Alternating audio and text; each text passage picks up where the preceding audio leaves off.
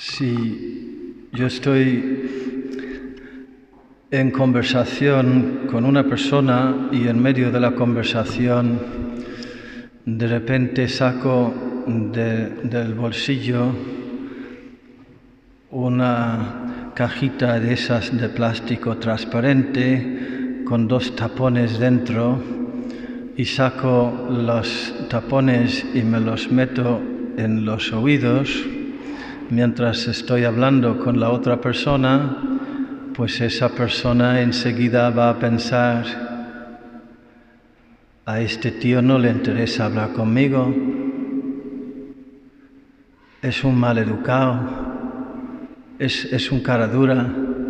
O sea, estoy hablando con él, me está mirando y de, y de repente saca tapones, los mete en los oídos, pues mira, me voy, ahí te quedas, ¿verdad?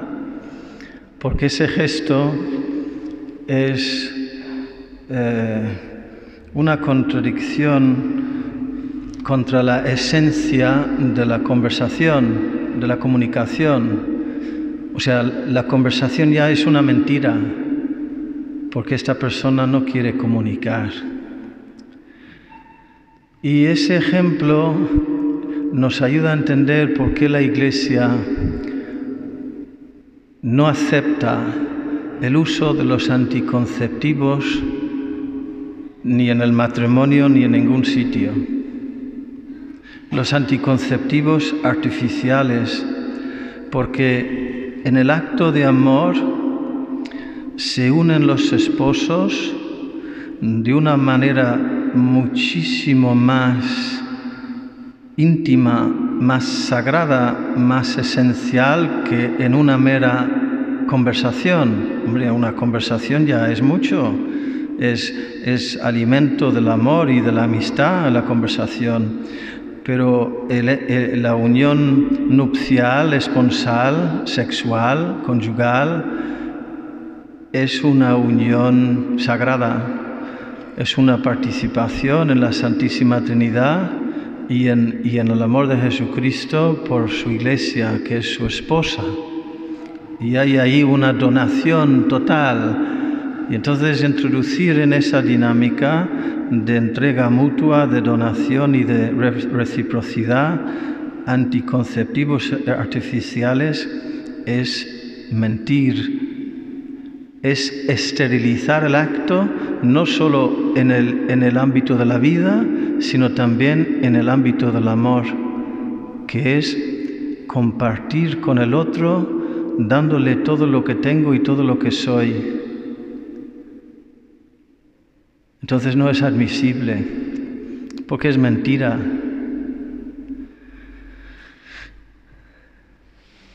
Hoy la Iglesia nos presenta el doble mandamiento del amor el amor a Dios y el amor al prójimo. Muchas veces también en nuestra relación con Dios no es una, una estrategia retórica cuando digo nuestra relación, o sea, el cura el primero, todos. Nos metemos los tapones en nuestra conversación con Dios, en nuestra relación de amor con Dios, endurecemos el corazón y, nos rebelamos contra la dinámica de la totalidad, de la entrega total. Hablamos con la boca, pero muchas veces metemos tapones en los oídos. Y hoy la Iglesia, además de hablarnos del doble mandamiento del amor, de amar a Dios,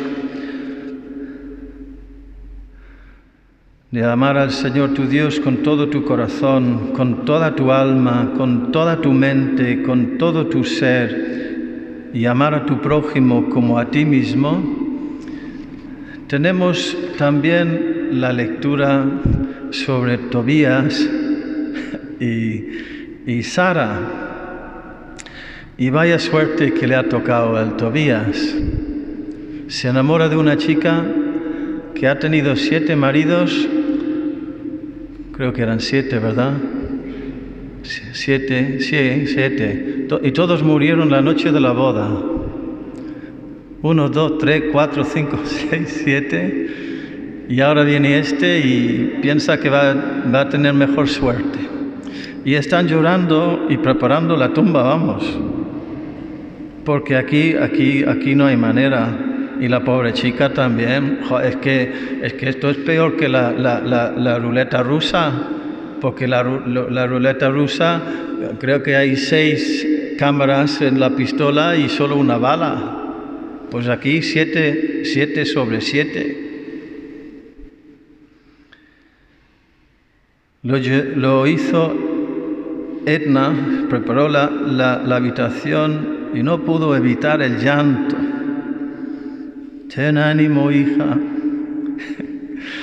que el Señor del cielo cambie tu tristeza en alegría. Ten ánimo, hija, secándose las lágrimas.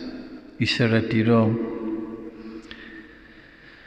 Tobías se levantó de la cama y dijo a Sara, levántate, mujer, vamos a rezar pidiendo a nuestro Dios que se apiade de nosotros y nos proteja.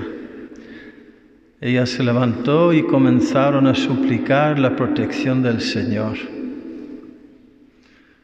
Tobías oró así, bendito seas Dios de nuestros padres, bendito tu nombre por siempre.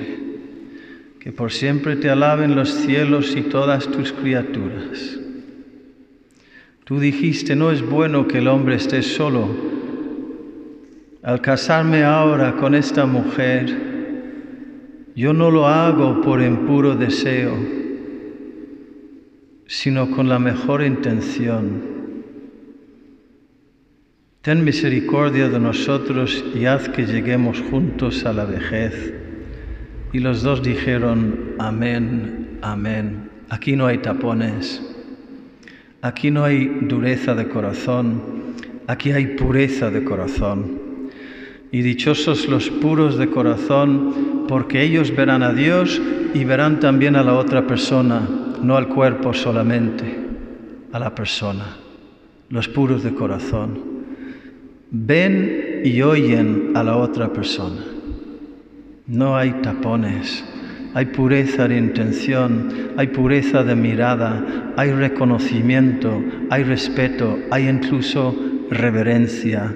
Y todo esto, queridos hermanos, en el día de la fiesta de Carlos Luanga y los mártires de la castidad en África, en Uganda, porque fue precisamente por no someterse a las presiones y exigencias perversas del rey Mwanga que fueron torturados y martirizados.